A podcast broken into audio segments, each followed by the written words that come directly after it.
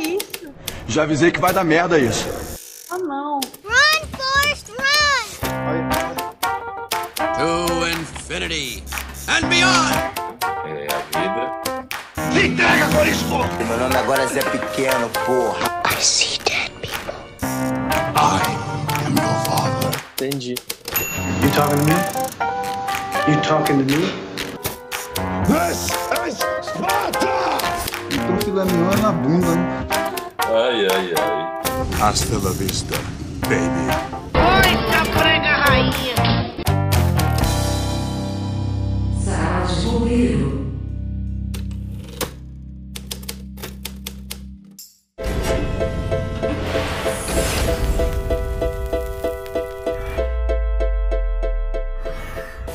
E aí, galera? Olá, você que nos ouve, que nos sente aí do outro lado de alguma forma.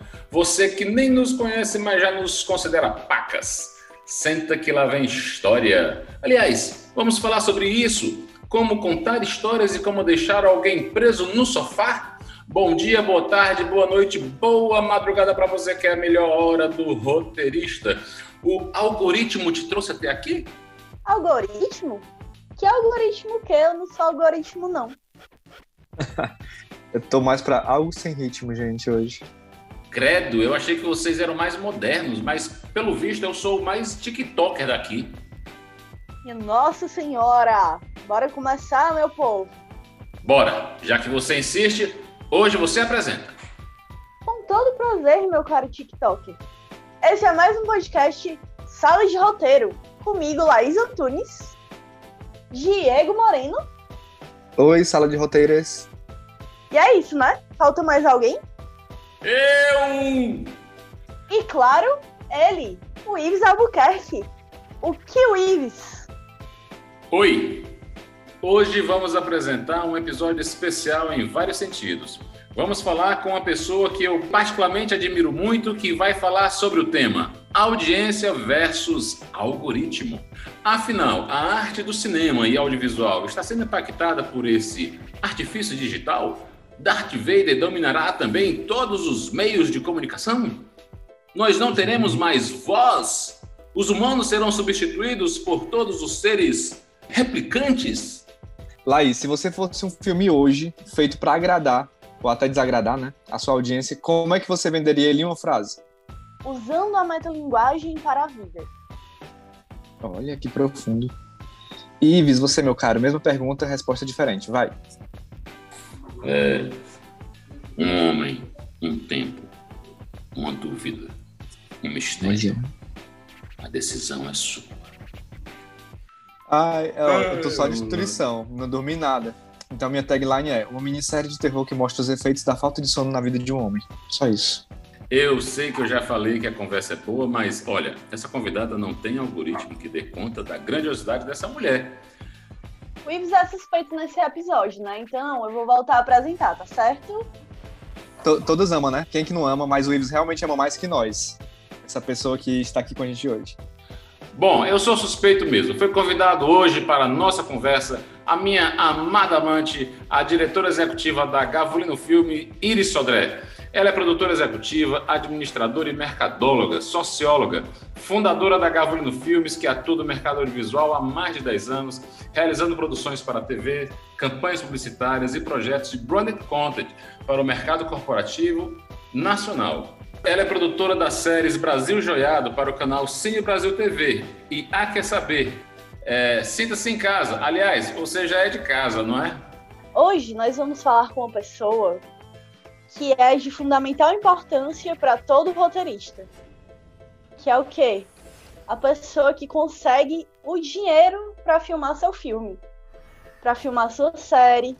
Uma pessoa que entende de como é que a gente faz para pegar todas as loucuras que os nossos cérebros criam e transformar isso numa coisa que dê dinheiro e que seja massa. E especificamente nesse episódio, a gente vai falar sobre algoritmos. É...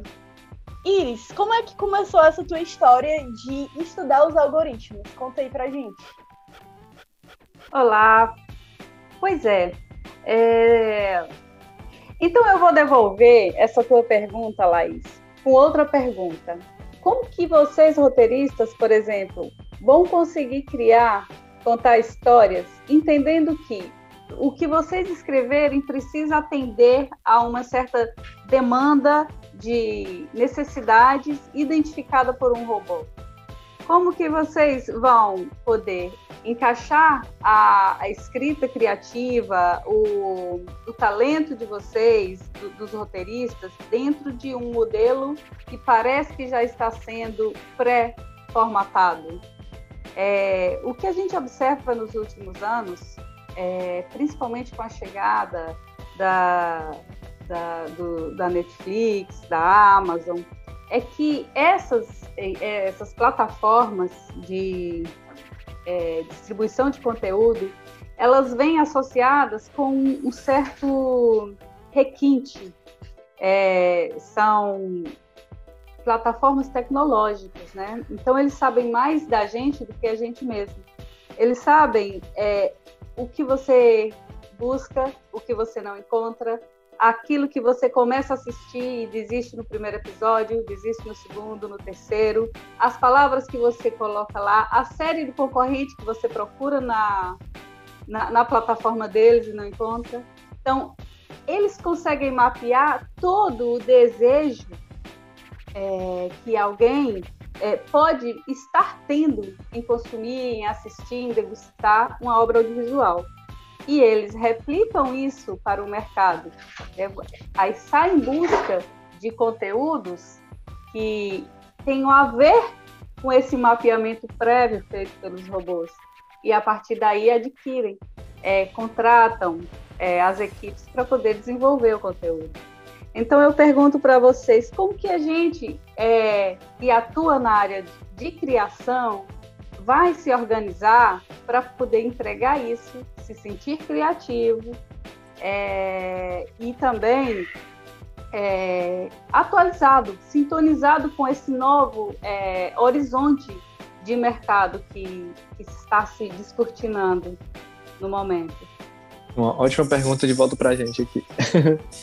Eu acho que nesse ponto, é, de novo, né, quando a gente trabalha muito com o mercado, a Iris aqui, né, que mais pode falar sobre isso, é, a gente acaba ter, absorvendo né, o comportamento do consumidor. Eu sei que eu, assim, eu sei que o cinema também é arte. Na verdade, o cinema é arte, né? Não é também arte, é arte. Mas se há uma demanda do público, eu entendo assim, né? Se há uma demanda do público por determinados assuntos, então o cinema também tem que entender que quer falar sobre. Eu sou super defensor que seja o cinema pelo cinema, né? Que seja, enfim. Mas as pessoas também precisam ganhar dinheiro, né? Assim, a cadeia produtiva tem que rodar. Nem todo mundo vai ter acesso à informação, a, a compreender por que existe aquela linguagem, né? Então, se você imaginar que lá atrás, por exemplo, Charlie Chaplin, né? Entendia que as pessoas não iam entender, por, ok, tinha a questão técnica, né? De legenda, etc.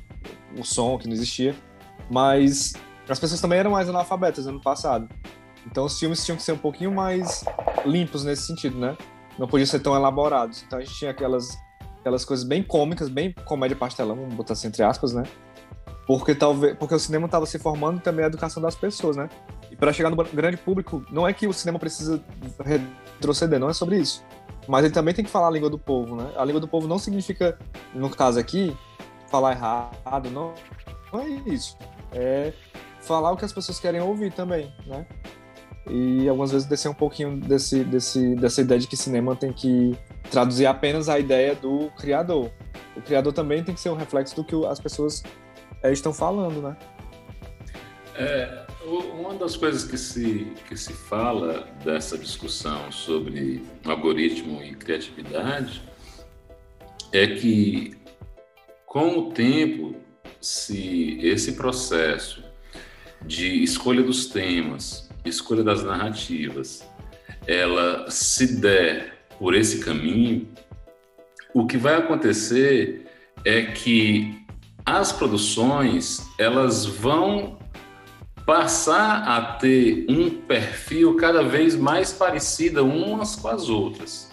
Porque se você passa a ter uma produção guiada pelo que uma média de audiência é, está demandando, então essa produção ela vai cada vez mais ela se encaminhar para um tipo de, de narrativa que cada vez mais ela vai ser pasteurizada, né? Ou seja, o que se fala é que as surpresas, as produções mais surpreendentes, as produções mais fora da caixa, elas vão passar a ter menos espaço, porque é, canais como os canais que hoje estão investindo, que são os canais de VOD, eles vão ter menos propensão a arriscar é, por conta que esses algoritmos estão dizendo que isso talvez seja um tiro no escuro. Pode ser que dê certo, como pode ser que não, porque a média da audiência está dizendo que aquilo ali seja arriscado. Né? Então, produções que possam vir a ser produções extremamente inovadoras, tanto na narrativa quanto no, na forma de se fazer, elas perdem espaço. Né? Sabe? Será que, por exemplo, é esse, essas máquinas que hoje estão inicialmente mapeando as nossas, as nossas vontades imediatas, que às vezes são vontades inspiradas em outras coisas que já estão aí, né? Elas vão passar a ditar, né, é, totalmente esta, esta a regra, porque onde tem dinheiro não tem risco é assim que as empresas pensam, né? Então, o que eu vejo na área da, da produção é que o papel hoje está caminhando para quê? Se a arte pura, a arte inovadora, a arte que não consegue ser mapeada antes de ser produzida, se ela não tiver um fomento para isso, para ela sobreviver, não será as empresas com capital com, com, com visão de mercado que vão, que vão fazer isso acontecer. Sabe? Então, tem que existir um interesse maior de algum agente fomentador para fazer com que obras, por exemplo, como o Bacurau, será que o Bacurau seria algum dia mapeado por, por algum algoritmo? Uma, um filme, por exemplo, que acontece no sertão da, do, do Nordeste, e todas aquelas coisas. Um filme como Pacarrete, por exemplo. Será que eles teria espaço dentro de, dessa máquina? Mas, ao mesmo tempo, eu digo, é, é esse universo é, mais empresarial, que você já via isso refletido no cinema, por exemplo. O cinema não tinha mais espaço. Né? Se você vê a Disney, tem fecha todas as, as, salas, atropela tudo quanto é filme, até filme que está performando, como eles falam, né? Que performar é, é lotar a sala, é dar rentabilidade para aquele espaço. Chega uma empresa maior e diz: não, você tem que tirar o seu para eu colocar o meu. Então a gente vive hoje um, atropelo no, no, no, audiovisual, um atropelo das grandes indústrias, das, do, do, do, é o mercado que está realmente é, dizendo como que as coisas precisam acontecer. E o nosso receio é até as quem fomenta, né? O, o, o dinheiro que vem do, do, do Estado, o dinheiro que vem para fomentar o comece a pensar com essa lógica por um lado, é muito bom, como o Diego falou, a máquina precisa rodar. As pessoas precisam trabalhar e precisam ganhar dinheiro, precisam fazer uma cadeia produtiva é, sustentável. E é, se você faz um filme e ele não performa, como que você faz o segundo? Então, a lógica do algoritmo é essa: é fazer a matemática perfeita para aquela obra potencializar mais, é, render mais financeiramente e gerar a sequência dela e gerar, é, ampliar o horizonte daquilo ali, do próprio audiovisual. O que a gente precisa é como que a criatividade, é, entender como que essa criatividade ela vai sobreviver dentro desse espaço e como nós que é, estamos do lado da, é, da oferta, nós, nós oferecemos produtos a esse mercado e ainda estamos no Nordeste, como que os produtores, os executivos daqui vão conseguir identificar um produto e dizer assim, isso vai agradar o algoritmo. Então vamos investir na, no desenvolvimento desse projeto, porque este projeto pode é, atender a esta demanda. Né? Porque quando você investe em um projeto audiovisual, aquilo que eu já falei na, mais cedo, é, é, você leva um ano desenvolvendo, amadurecendo, envolvendo talentos. E não dá para ficar fazendo coletivos de pessoas investindo gratuitamente seus tempos e seus talentos em projetos para um dia esse projeto vingar. Você consegue isso com um ou outro, mas via de regra você tem que pagar as pessoas. A empresa precisa pensar como empresa no desenvolvimento desse projeto. Então, eu que ando nas feiras e nos mercados e conversando com executivos do outro lado da mesa que identificam os potenciais projetos, né? A gente vem sentindo que tem uma outra interferência, além da visão e da maturidade de de, e do bom senso de quem, te, de quem está analisando o projeto e saber que ele é bom, ele é bonito, artisticamente bem realizado, tem outro relatório gerado por uma máquina que diz: olha, isso pode ser lindo, pode ser bonito, mas isso não vai vender. E quando esta conclusão é, é, é, posta na mesa, o projeto pode ser o mais belo de todos, ele, ele perde a chance de acontecer. Então, assim, é, quando você opta como executivo, por exemplo, por projetos belos, projetos bonitos, projetos que você começa a circular com esse projeto, coloca ele no balcão de vendas e esse projeto não performa, aí você começa a ver que, como vai ser agora a tomada de decisão para os próximos projetos, como investir, para que, para onde olhar. Se agora tem um terceiro agente é, mecânico interferindo nas, nas decisões de investimento. Os canais estão cada vez mais profissionalizados, é, nesse sentido, mecanizados. Todo, todos eles já têm é, várias métricas de, que vêm de rede social, que vem de, de, não é só mais o Ibope, né? Então gente tinha o Ibope ali, e aquilo ali dizia que fez sucesso, que não fez, e o restante ficava aí. Às vezes um, um projeto ganhava um filme em festival, é, prêmios em festivais, ai, e é maravilhoso, mas não vendia nada, mas ganhou os prêmios, agradou a crítica. Então, como que a gente hoje se posiciona no mercado para que os nossos projetos estão nascendo, que estão gestando, consigam furar essa bolha porque nós já tínhamos algumas barreiras, barreiras assim é, terríveis de, de, digamos assim, de, de ultrapassar. Por exemplo, a, a, concentração da produção lá no Rio e São Paulo fez com que quem compra, quem seleciona, quem avalia os projetos e as decisões de investimento estão lá naquela região. Então, eles já olhavam para nós, no Nordeste, com um olhar assim: ah, isso é folclórico, isso é regional demais, isso é. Esse pessoal sabe fazer mesmo? Que eles estão dizendo que vão fazer, eles sabem contar alguma história que não seja daí, de lá dessa região, que não seja de sertão e de seca, eles sabem fazer isso, eles sabem tecnicamente executar os projetos. Além disso, agora a gente tem mais algo, que acertar a mão em um tipo de projeto, em um tipo de história que agrade de fato algum tipo de audiência, né? E muitas vezes o que eu percebo é que nem as pessoas que fazem os filtros, que compram as ideias, nem o algoritmo consegue mapear. Nós temos alguns sucessos aí que foram sucessos que ninguém acreditava, que mesmo no Ceará. E hoje virou fórmula de sucesso comercial, digamos assim.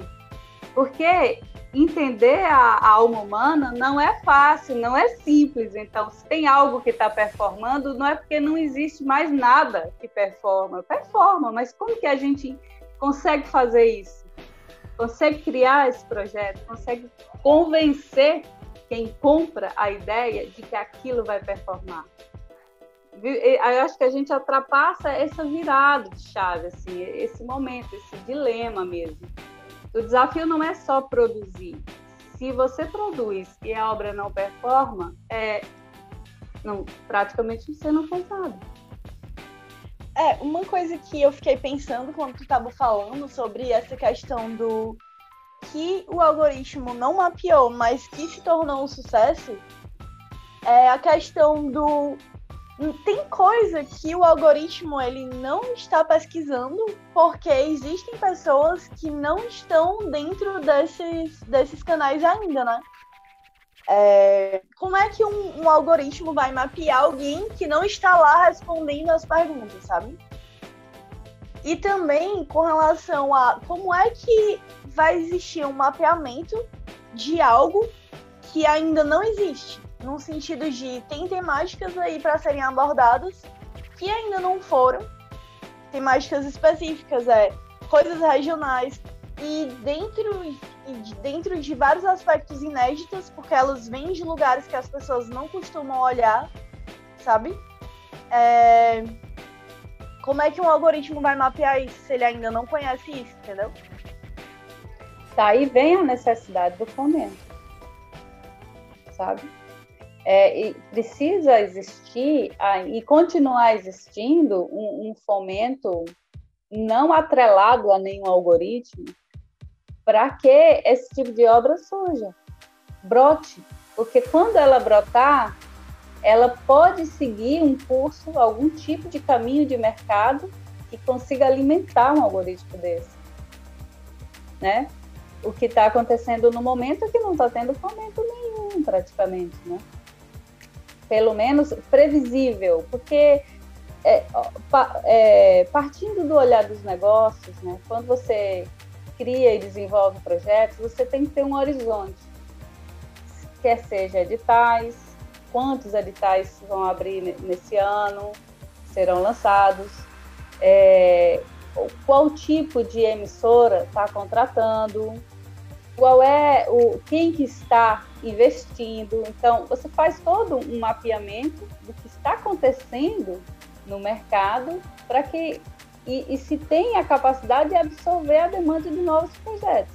Quando você não tem muito horizonte, fica um pouco é, é, assim é, arriscado é, investir. Investir é aprimorar projetos amadurecer projetos, né? Porque você não tem uma previsibilidade. Acho que a palavra é essa. Como é que você trabalha sem previsibilidade? E outra, na publicidade é uma é diferente, por exemplo. Várias empresas demandam o tempo todo, sempre necessidade de fazer vídeos, de fazer projetos audiovisuais para internamente, para vender seus produtos, para seguir seu calendário de vendas no ano. Então, se você está bem posicionado no mercado, você vai ser convidado, você vai ser cotado. Então, existe uma previsibilidade, né? É, mais para você fazer uma obra cara, uma obra que envolve tempo, prazo, maturidade, que as coisas são feitas, as mais rápidas ainda assim levam tempo, é, você precisa ter a previsibilidade. Como é que se investe nessa nisso, nesse projeto, se, se não tem horizonte nenhum lá na frente? É, e aí vem assim, mesmo sem horizonte tem gente escrevendo, mesmo sem horizonte tem gente criando, tem gente desenhando, tem gente é, pensando, porque é da natureza do artista e do criador. Para a gente que vê na, no, no, olhar do, do, do, mercado, é que a, fica assim um pouco estranho de você prometer àquele artista: olha, é, essa sua obra vai vender, é, me, me, me venda os direitos, ceda os direitos. Porque você não consegue dar uma previsibilidade. Olha, vai vender porque tem este, este, este horizonte, né? Mas é assim, essa e, e aí, por exemplo, no, no Brasil tem duas formas de você financiar audiovisual profissional, né? Que só existia uma praticamente aqui, principalmente para nós do Nordeste, que é a, o fomento do governo, fomento do Estado através de todas as, as leis que eles criaram, todas as formas de financiar o audiovisual. Se isso não existe, sei lá, eu acho que 70% das produtoras param. Mas apareceu, né, como um trem-bala, atropelando todo o esquema que estava montado, né, a, as plataformas. E elas vieram financiando projetos, elas vêm contratando mas elas vêm de, com a regra do algarismo. Né? Então, trazendo projetos de fora e, e vendendo aqui, e, e, as pessoas consumindo felizes. Né? Só seguindo o mercado, né? Seguindo Exato. A, ao que as pessoas querem que seja seguido algumas pessoas, né? Que é aquela coisa do livre mercado, da não interferência e lá, lá, lá, Exatamente. e por aí vai é, é esse tipo de, de modelo de negócios que chegou realmente. É, e, e, ele veio desestruturando tudo, porque aquilo que estava montado, né, a TV paga, com aqueles canais super brasileiros, que tinha uma janela ali obrigatória para cumprimento de cota, até as próprias TVs de fora que também utilizavam esse espaço, que também tinha aquela toda uma regulamentação a seguir, foram fortemente abaladas por esse movimento novo, né? Esse modelo de negócios novo que chegou. Então a gente precisa ver como que, que os produtores, os criadores de histórias, os realizadores conseguem se inserir nesse mercado, que por enquanto está desregulado, assim, né? Então, assim, para o roteirista, pro roteirista, digamos, o roteirista freelancer, o roteirista, ele, ele é um, uma coisa meio que na sorte, né? Se ele faz um, uma produção que dá certo ou não, né? Porque não é um não vai ser o, o, um, uma aposta da produtora, né? Então, assim, acho que poderia explicar um pouco assim como é que a produtora ela, ela encaminha os seus projetos. Ela, você tem um roteirista que chega e bate na porta e como é que o roteirista ele pode entender assim qual é o caminho das histórias que ele pode criar. Porque assim, você entendendo por essa por essa lógica, o roteirista então não pode mais só simplesmente seguir a vibe dele, ele tem que tentar perceber o que é que está na onda, na moda e tentar criar histórias nessa linha, é isso? Depende. Eu acho que o melhor dos mundos é quando o roteirista ele tem paz de espírito, é, poucas contas no banco para pagar, né, como diz Nando Reis, é, para poder ter a paz e criar as coisas que podem é, estar dentro ou não de qualquer previsibilidade e depois surpreender. Mas quando isso não, não existe, você precisa vender aquilo e fazer a máquina girar e fazer a máquina andar, o certo é você ter um mínimo feeling ou contatos ou trabalhar sobre encomenda. Eu acho que é uma solução também e se não, ninguém te encomenda, e, se você não conhece ninguém que confie no teu trabalho ainda para te encomendar um, certo tipo de história, é, eu não sei, sinceramente, dizer um, um caminho a seguir. Até para nós mesmos, por exemplo, os produtores, as empresas produtoras que buscam conteúdo, é, não é fácil você entender qual é o, o, tipo de conteúdo que você vai investir, né? Se, se isso vai ser vendável ou não.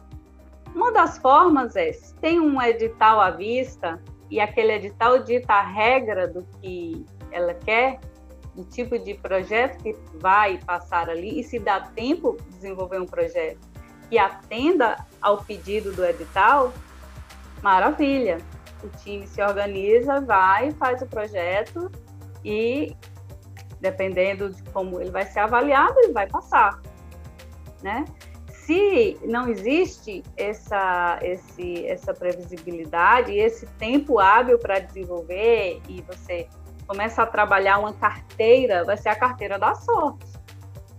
Né? Você segue mais ou menos o, o, a regra, né? Olha, tá, é, a tendência agora é crime e investigação, por exemplo. Então, vamos, será que ainda cabe mais um projeto bom sobre isso? Ah, não, é humor, então vamos fazer humor, porque o humor vende de qualquer jeito. Temos condição de ainda criar algo novo dentro faz.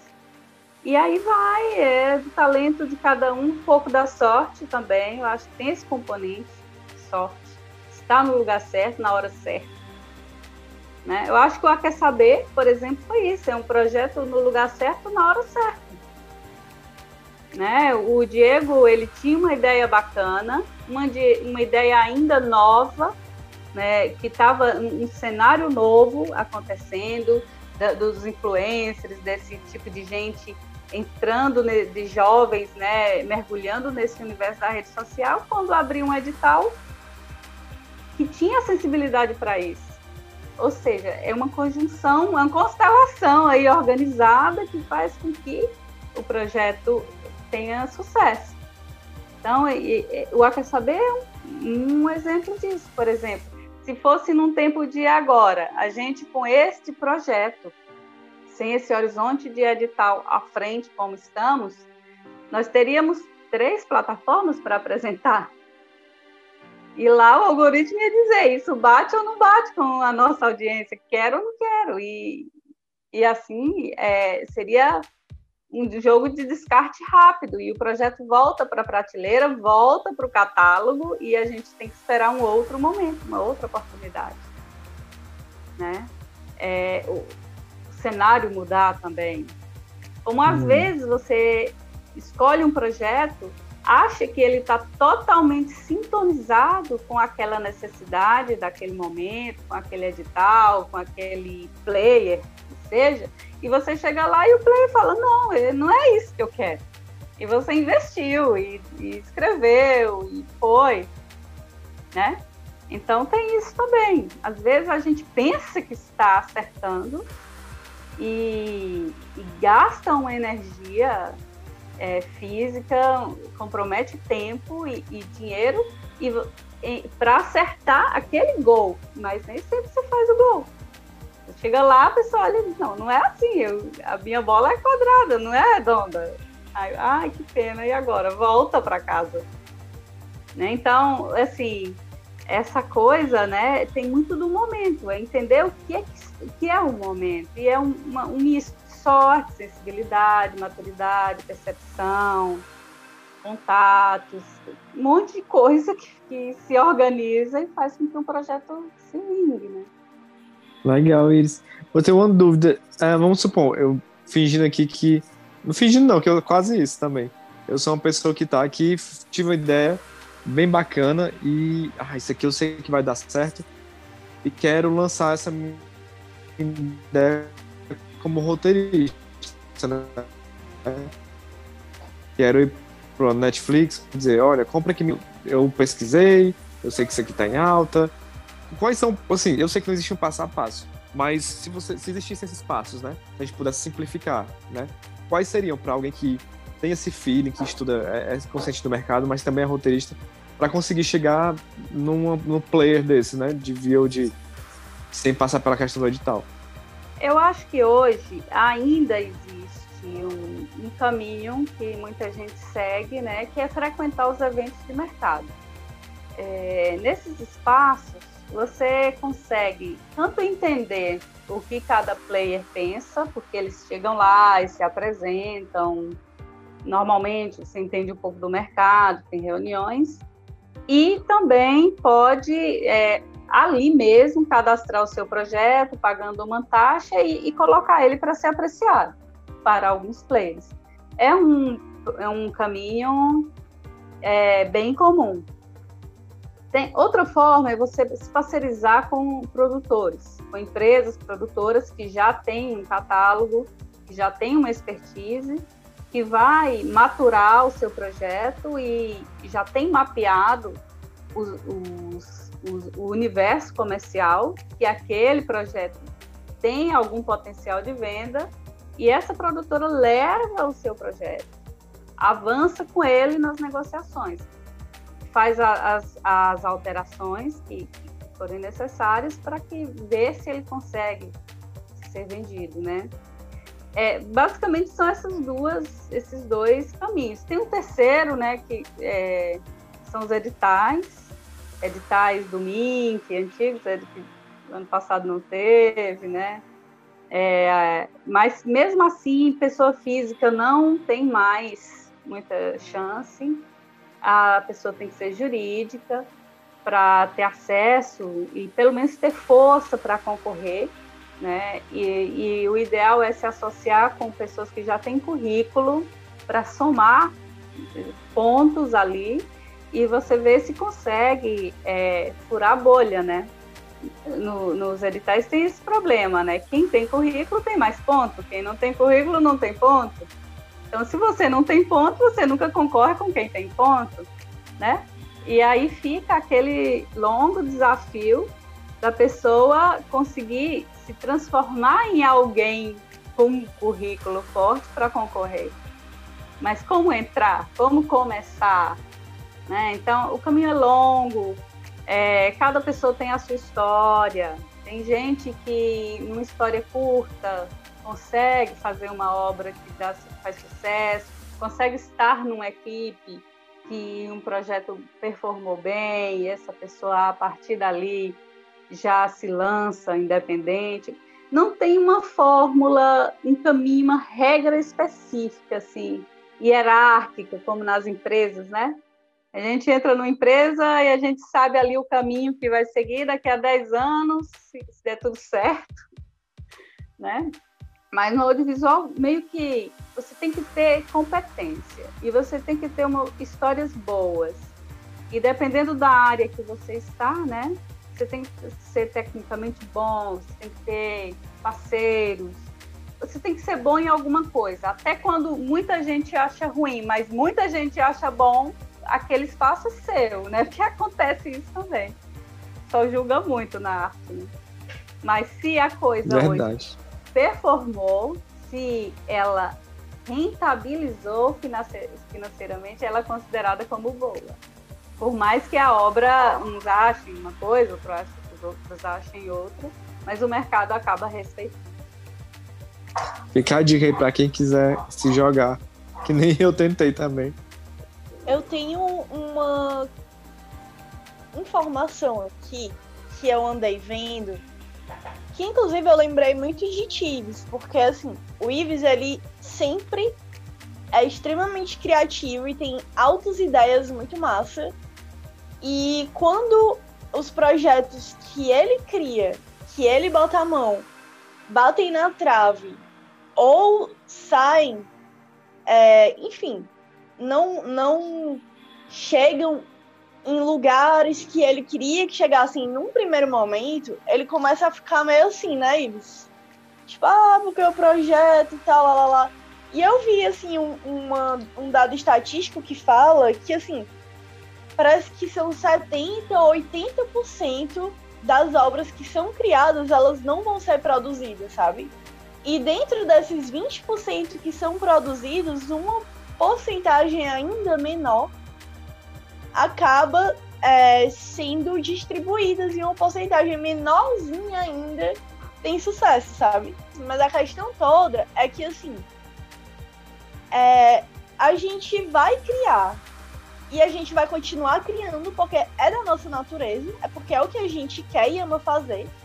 E assim, nem sempre a gente vai acertar de primeira ou de segunda, como inclusive foi o teu caso, né, Ives, com, com o Brasil Joiado, que tipo, Brasil Joiado foi um projeto que vocês criaram, que foi apresentado no evento de mercado, que foi comprado, que foi produzido, sabe? E que tá para ser lançado e a gente vai como é que ele vai ficar com relação ao público, né? Mas assim, a gente vai continuar criando porque é o que a gente quer fazer. E assim, a gente precisa sempre continuar fazendo isso porque, de toda forma, para além do que nosso ser é e cria, porque nós somos nós e criamos porque somos nós, é, a gente pode acertar de primeira, mas todo o conhecimento que a gente adquire, quando a gente cria, quando a gente tenta, quando a gente vai no evento de mercado, quando a gente trabalha em projetos que estão sendo produzidos como roteiristas, quando a gente ajuda pessoas a fazerem os seus projetos, a gente está sempre chegando mais perto, sabe? E, tipo, em algum momento, as nossas coisas vão dar certo, mas não é comum que, tipo, não, é, o comum não é você fazer uma obra e essa obra dar certo. O comum é você tentar várias vezes e aprendendo ao longo do tempo em uma hora é, você pode ter sorte, sabe? E o processo em si já é uma coisa muito massa, pelo menos para mim, assim. Então, Mas, Laís, a... eu ah. concordo com tudo que você falou, que o processo é de aprendizagem e, e que é, e tudo leva tempo. Até o gol, o gol de primeira, ele leva tempo. Imagine quando bate na trave e volta é uma equação. Isso leva tempo, leva dinheiro, leva é, tempo para maturar, para as coisas acontecerem, para ir e voltar, e tempo para é, realizar. Então, o que a gente precisa fazer é se organizar no meio de, de, desse tempo todo, porque a, a, cada pessoa tem uma realidade, né? Então, cada pessoa tem uma necessidade também. Às vezes você está respondendo ali para uma organização, e falar, ah, vou contratar uma equipe por um ano. Se nenhum projeto performar, acabou. Né? Às vezes não, a pessoa ama o que faz e consegue ir indo e vai, evoluindo e volta e, e, e amadurece, acreditando no projeto. Tem projeto que nunca sai do papel, por melhor que seja. E como você disse, aquele 1%, 5% que faz sucesso, que faz algum sucesso, porque até hoje tudo é nichado, né? Mesmo assim, hoje é, é uma constelação mesmo, que tem que estar muito alinhada para dar certo.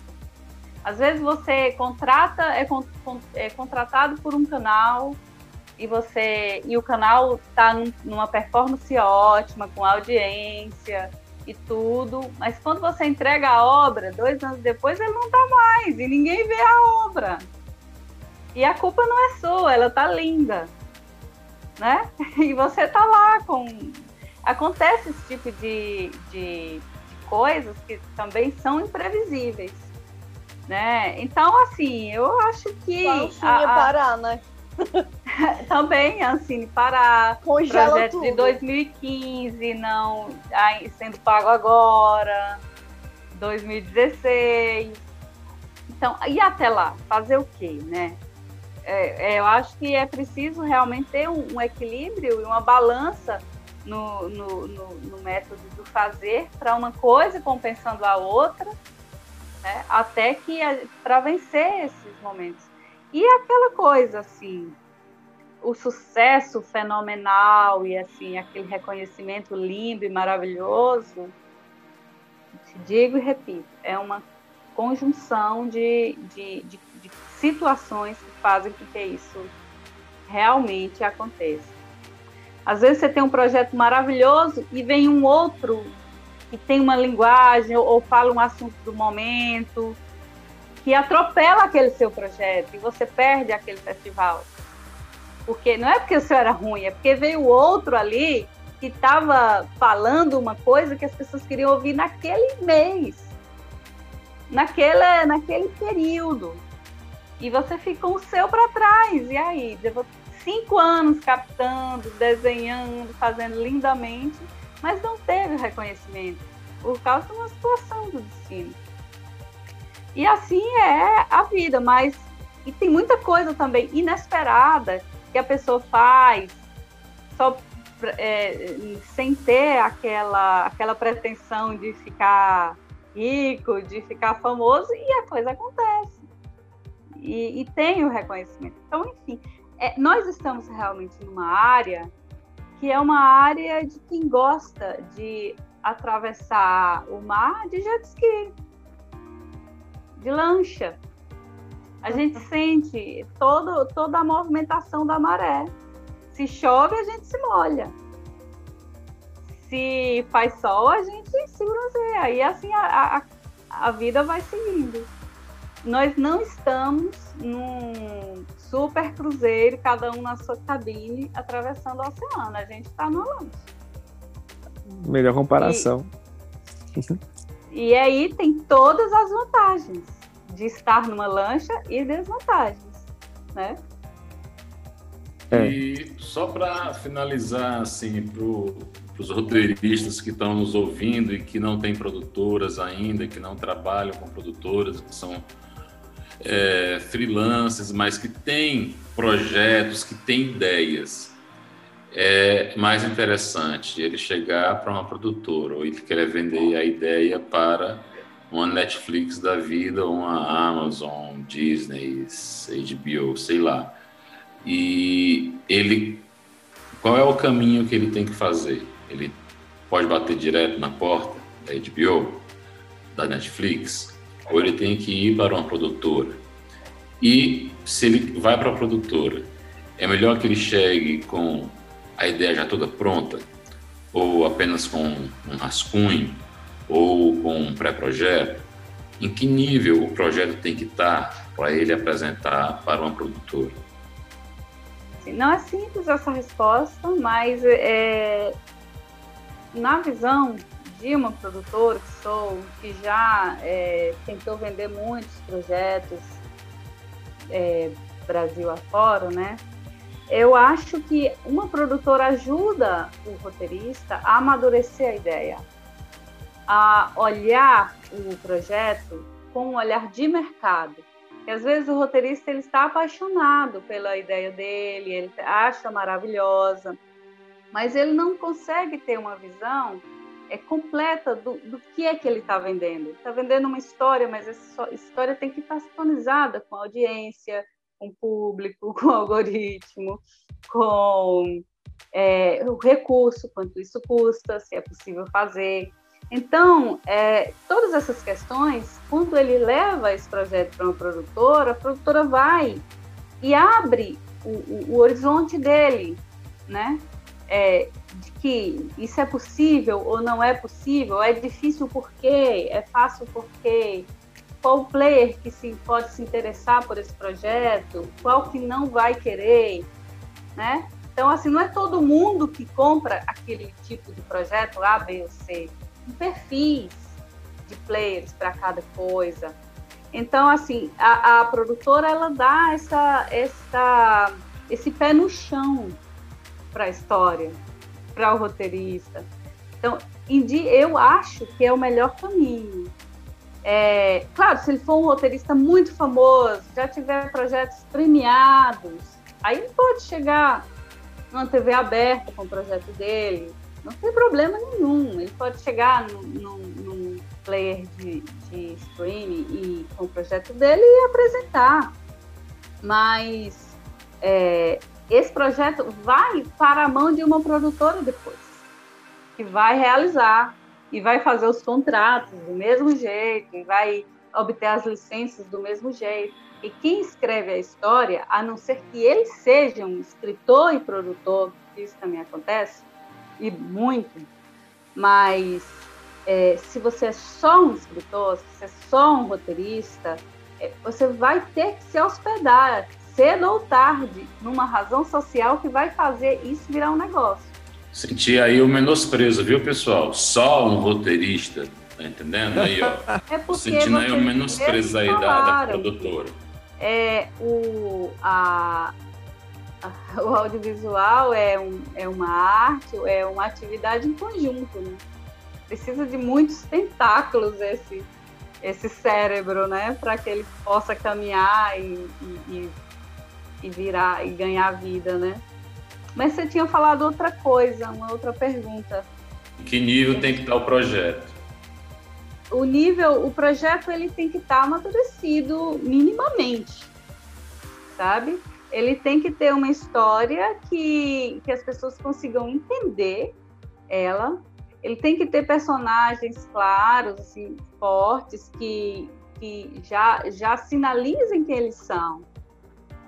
Mas o projeto não pode estar fechado, lacrado. Nem a produtora faz isso. Ela amadurece o projeto, mas hoje, se ele vai para um, a TV, por exemplo, a TV também sinaliza o que ela quer. E quanto maior é a TV, maior é a interferência. Quanto maior é o play, maior é a interferência.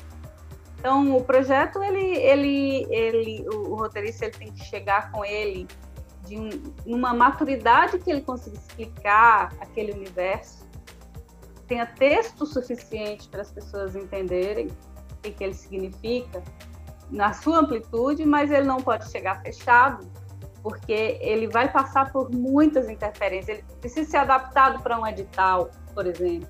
Ele pode estar mais ou menos na linha do edital, mas ele não está totalmente, ele precisa ser adaptado. E depois que ganha, se ganhar, ele vai ser amadurecido para o contexto do momento, às vezes. A, a, linguagem, às vezes, ultrapassa as épocas, às vezes a coisa que, que, que era bacana, até é, percebida de um jeito engraçado, não é mais engraçado, ou a história ficou batida em algumas questões, muita gente já fez, não vale a pena mais explorar aquela narrativa. Então, o projeto ele vai se transformando conforme o tempo vai passando. É isso. Ai, foi maravilhoso, adorei. Aí eles dão uma visão que assim, a gente chega tão, né? Ai, vou levar aqui meu roteirinho, né? Pra ver se virou coisa.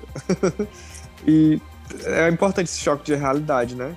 Porque a ideia é, é, é incrível, mas a realidade é, é onde ele se materializa, né? E aí tem dinheiro, tem tanta coisa. Né? Mas isso não quer fazer, não é pra fazer ninguém desistir. É só para mostrar que o caminho é um pouquinho mais longo, mas ele não é impossível. Acho que independente das vontades do mercado, acho que sempre vai existir a, a, a produção autoral e sempre é, o mercado é surpreendido pelas novidades e pela inovação e pela ousadia de bons talentos. E, são essas ousadias que às vezes movem os algoritmos também, né? Sim, é... o Ives, você tem toda razão, e desculpa te interromper, até porque hoje todo mundo tem sua janela, né? Através da internet, você pode fazer uma pílula daquilo da sua ideia e ela vai performar ali, ela mesma vai lhe dizer se, se aquilo vai atrair, vai encantar alguém, e o volume de pessoas e dê luz ao seu projeto, né? Então tem tem quem tem quem é criativo hoje, quem tem vontade, persistência, acredita no seu projeto, acredita na sua ideia, é, você pode começar sem precisar esse caminho mercadológico todo que eu falei aqui, né? E aí você já vem, nasce aí muitas estrelas, né? Antigamente isso era quase impossível de acontecer. Então o que eu tracei aqui foi um caminho tradicional, mas tem um caminho alternativo. E ele pode ser revelador, veloz, né?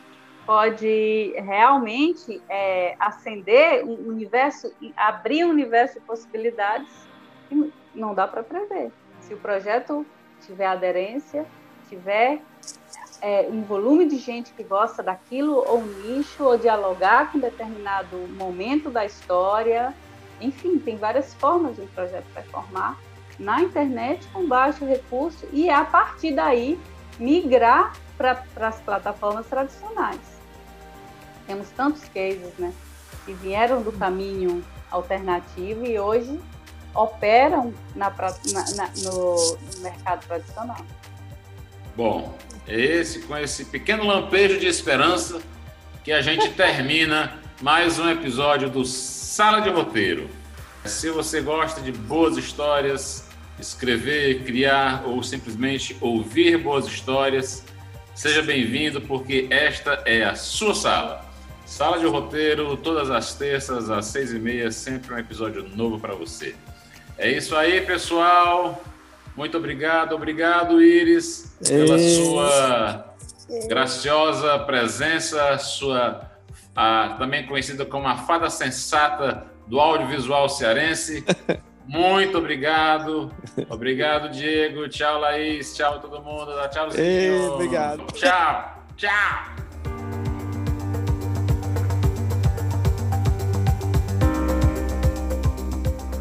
Este episódio da Sala de Roteiro foi fomentado com recursos da Lei 14.017 de 2020, Lei Aldir Blanc, por meio da Secretaria Municipal da Cultura de Fortaleza.